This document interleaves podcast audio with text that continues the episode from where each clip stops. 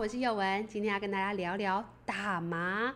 没有想到吧，芳疗竟然也会跟大麻有关系。一般人想到大麻，大部分都会想到是跟毒品有关。再次提醒大家，台湾呢，不管是医疗用的大麻，或者是娱乐用的大麻，都是禁止的。所以呢，你更不要说是种植、持有或者是买卖、吸食大麻，在台湾都是违法的哦。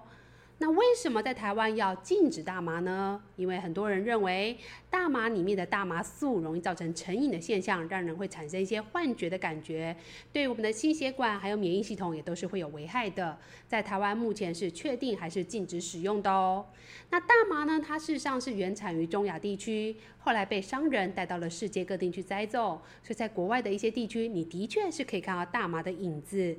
大麻的花穗、叶片、种子都可以当做药用，其中雌蕊的花穗当中还含有的大麻素最高。那什么是大麻素呢？大大麻植株呢本身呢里面可以有高达一百种以上的大麻素。吸食大麻以后会产生这些迷幻的感觉的，是来自一个叫做 THC 的。四氢大麻酚这样的物质，它会让你感觉到有种迷幻跟一种吸食以后的快乐的感觉，所以才会有很多人喜欢吸食大麻。但是另外一个，大家如果出国有些睡眠困扰的朋友，应该就会知道这个成分叫做 CBD。CBD 不会造成这个迷幻的感觉，也不会影响精神行为。那在一些研究显示，CBD 它能够缓和你的焦虑，舒缓慢性疼痛。所以呢，在国外有些药物或者是跟睡眠相关的药物，它就会含有 CBD 的成分。另外呢，在一些医疗的治疗当中，也会使用含有 CBD 的相关物质。那么，芳疗跟大麻到底有什么样的关系呢？芳疗用的大麻其实是大麻的种子，也就是它的坚果萃取的这个植物油。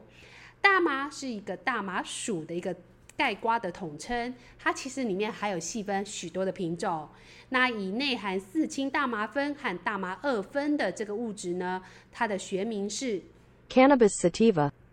那另外呢，其实中药店也有贩售中药材。那的中药店贩售的，它会称之为旱麻或者是火麻。那目前来讲，它其实是也含有一些些四氢大麻酚，只不过浓度相当来的低。那目前欧美流行的呃大麻二酚，也就是 CBD 的成分，这里面也是含有的。那是这个品种的物质。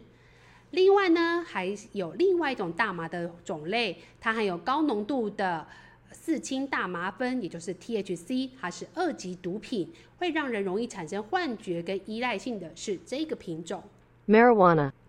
目前我们芳疗用的大麻籽油，则是由第二个 Hemp seed oil 这个品种所萃取出来的成分，它其实是不含 THC 四氢大麻酚，还有 CBT 大麻二酚的，所以是在台湾目前来讲是合法可以使用的，大家不用太过担心。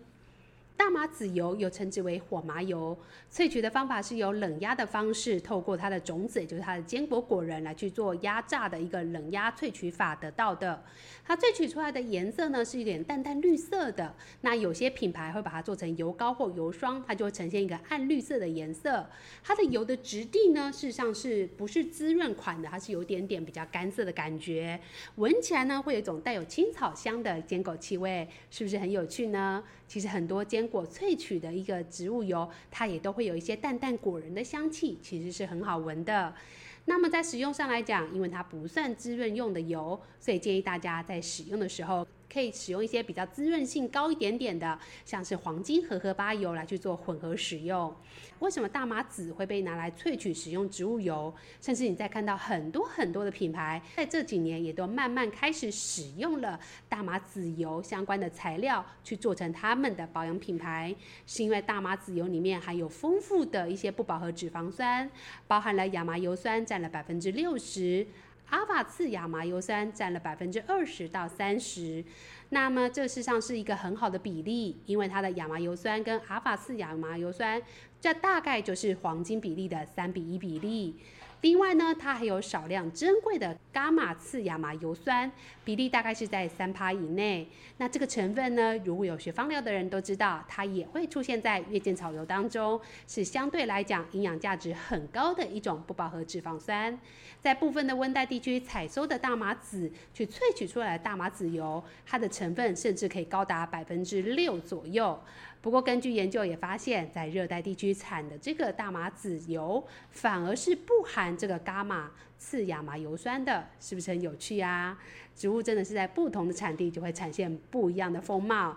那么，在这个热带地区产的这个大麻籽油，它通常就会以饱和脂肪酸的含量比较高，因为呢，它可能需要保护它的植株，避免日晒，所以你就会发现大麻籽油它其实另外还有油酸占百分之十五左右。饱和脂肪酸大概是占十或十五趴左右，都是可以的。大麻籽油除了它的优秀的不饱和脂肪酸之外，还有非常珍贵的脂肪伴随物质。这些脂肪伴随物质呢，大概占百分之一点五左右，里面有非常珍贵的维他命 E 复合物，还有植物固醇等等一个相关的元素。那台湾呢，其实是将大麻列为二级毒品的，在一百零一年的七月呢，才通过了大麻籽油是可以合法进口的。所以现在在台湾，你其实是可以买到大麻籽油的哦。大麻籽油它的营养价值非常丰富，拥有丰富的不饱和脂肪酸，在国内外都有不少的人是会透过口服植物油来去保养自己的心血管相关的问题。那当然啦，如果你不服用大麻籽油的话，你也可以考虑沙棘果油，它对心血管来说也是相对来讲友善的。沙棘果油它本身还有其他有趣的功效，我们也许会再开一集来跟大家介绍一下沙棘果油的一些特色。那芳疗选用的大麻品种基本上是没有 THC 这样子具有产生幻觉的一个成分。它采收的过程当中，也许在一些枝叶或者是种子的外围可能会有一些 THC 的残留，但是比例相当相当的低，在使用上或者是食用上，事实上是不需要太过担心的。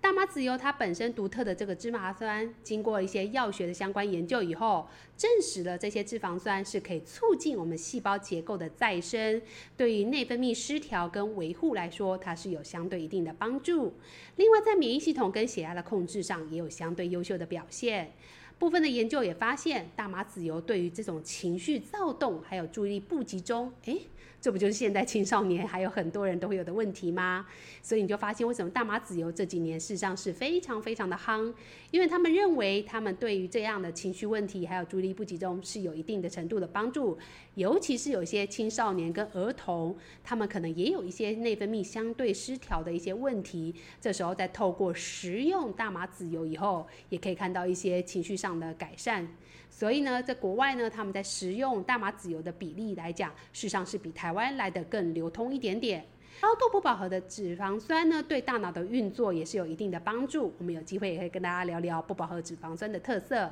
那如果你没有使用大麻籽油，你可以使用一些其他的植物油，它可能也含有相对高的不饱和脂肪酸，对于你的心血管都会是有帮助的。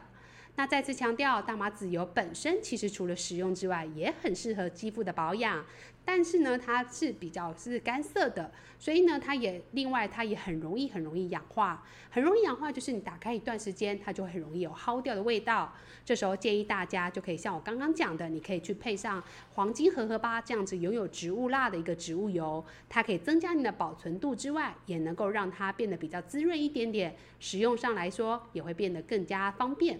那在涂抹在肌肤上来讲呢，大麻籽油被认为可以去缓解异位性皮肤炎的发炎问题。那部分的书姐认为大麻籽油对肌肤的再生修复是有帮助的。那我们今天简单的介绍了大麻籽油跟大麻的相关内容，不知道你们喜欢这样的内容？那么再次提醒大家，吸食毒品不管是在国外合不合法，在台湾目前就确定是禁止的。那所以大家千万不要以身试法哦。如果你真的很想试试看大麻的话，也许你可以先试试看大麻的大麻籽油，这个在台湾目前是合法的，而且它对于心血管是很有帮助的哦。那我是佑文，希望你喜欢我们今天的节目，要记得订阅、按赞、分享。那我们下次再见喽，拜拜。